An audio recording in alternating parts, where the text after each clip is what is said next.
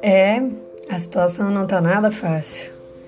E para o Brasil, então, Mandetta cai, Moro sai, dólar sobe, mortes aumentam, o desemprego explode, guerra política, crise econômica mundial sem precedente. E a gente?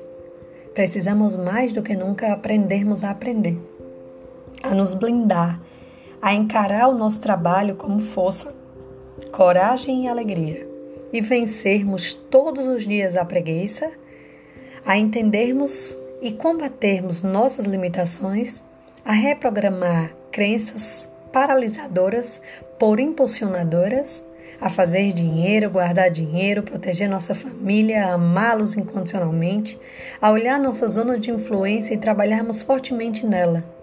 Não existe estabilidade, mas nós podemos governar sobre aquilo que está sobre nossa responsabilidade e sobre nosso controle, com garra, ousadia e, acima de tudo, crendo no Deus que nos prometeu e conquistou uma vida abundante.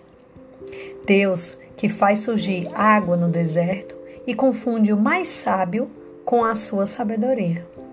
Um Deus cujo sustento provém dele e que honra e nos faz o futuro nosso trabalho o semeador que dá a semente aos que semeiam. Não olhe as circunstâncias, elas são capazes de adoecer. Mas olhe o que você, tão somente você, pode fazer para assumir a sua missão e caminhar com Deus. E acreditar que a palavra de Deus não volta vazia. E ele disse: Olho nenhum viu, ouvido nenhum ouviu, mente nenhuma imaginou o que Deus preparou para aqueles que os amam. Ele não perde e nunca perdeu o controle. E sim, claro, com certeza, vai ficar tudo bem. Mas até lá, vamos fazer a nossa parte.